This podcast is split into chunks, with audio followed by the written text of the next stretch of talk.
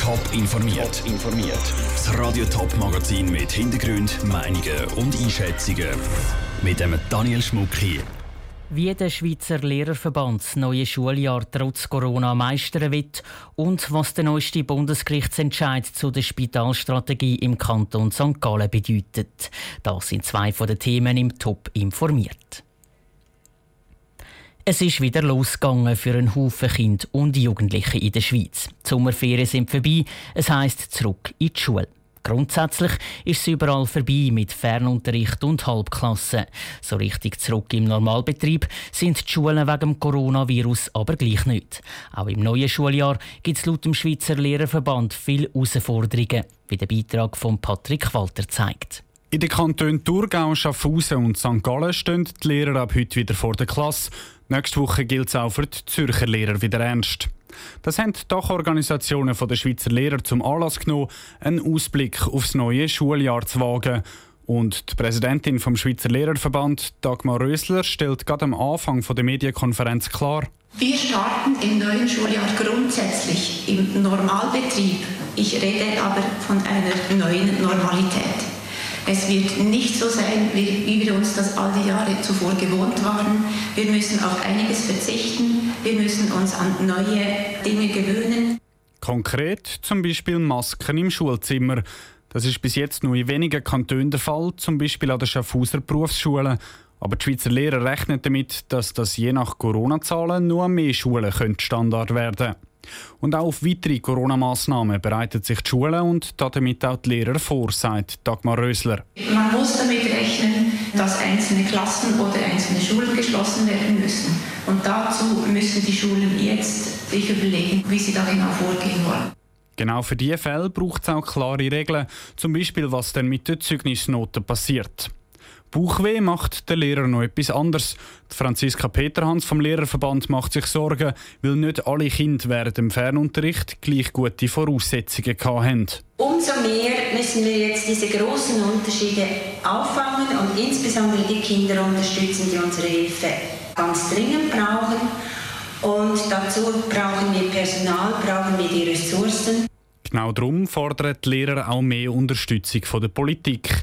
Die sind nötig, damit die Kinder trotz der Corona-Krise auch im neuen Schuljahr die gleichen Chancen haben. Das ist ein Beitrag von Patrick Walter. Die Lehrer haben auch noch zwei sehr konkrete Forderungen präsentiert. Sie wünschen sich einen Schub in der Digitalisierung in den Schulen und sie wollen, dass Gesundheitsschutzbeauftragte eingeführt werden. Also Leute, die dafür verantwortlich sind, dass Schüler und Lehrer gesund bleiben.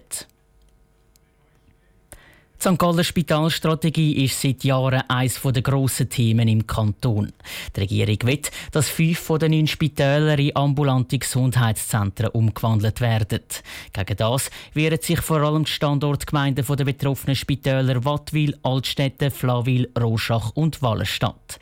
Sie sind aber nicht die einzigen. Auch ein ehemaliger St. Galler Kantonsrat kämpft mit Beschwerden gegen die Spitalstrategie.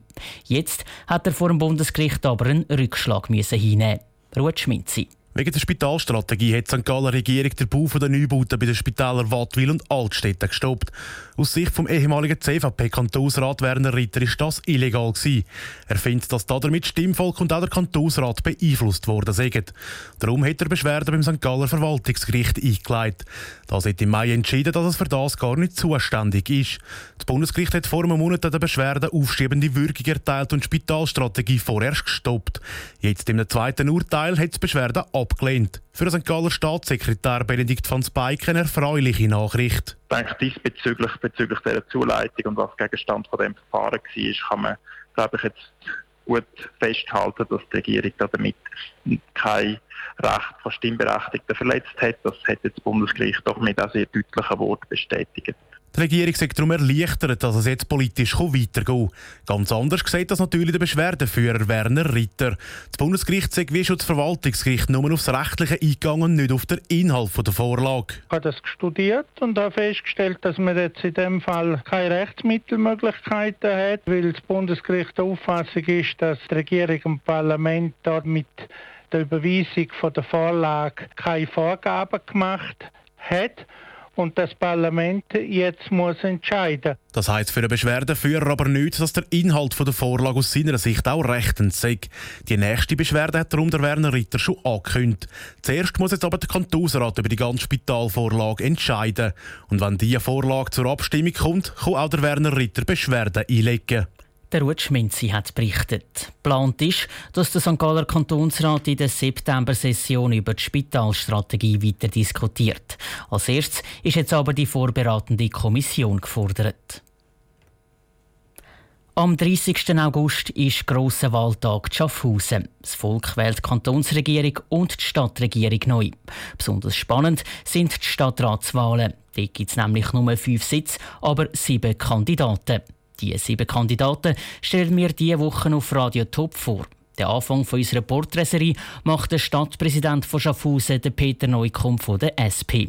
Er ist seit fünf Jahren Stadtpräsident und seit über zehn Jahren im Stadtrat. Der Peter Neukomm ist 58 und neben seinem Amt als Stadtpräsident auch Kantonsrat. Schaffhausen also ein altbekannter Politiker. Aber für welchen Sportverein schlägt sein Herz und wo verbringt er Schaffhausen am liebsten Zeit?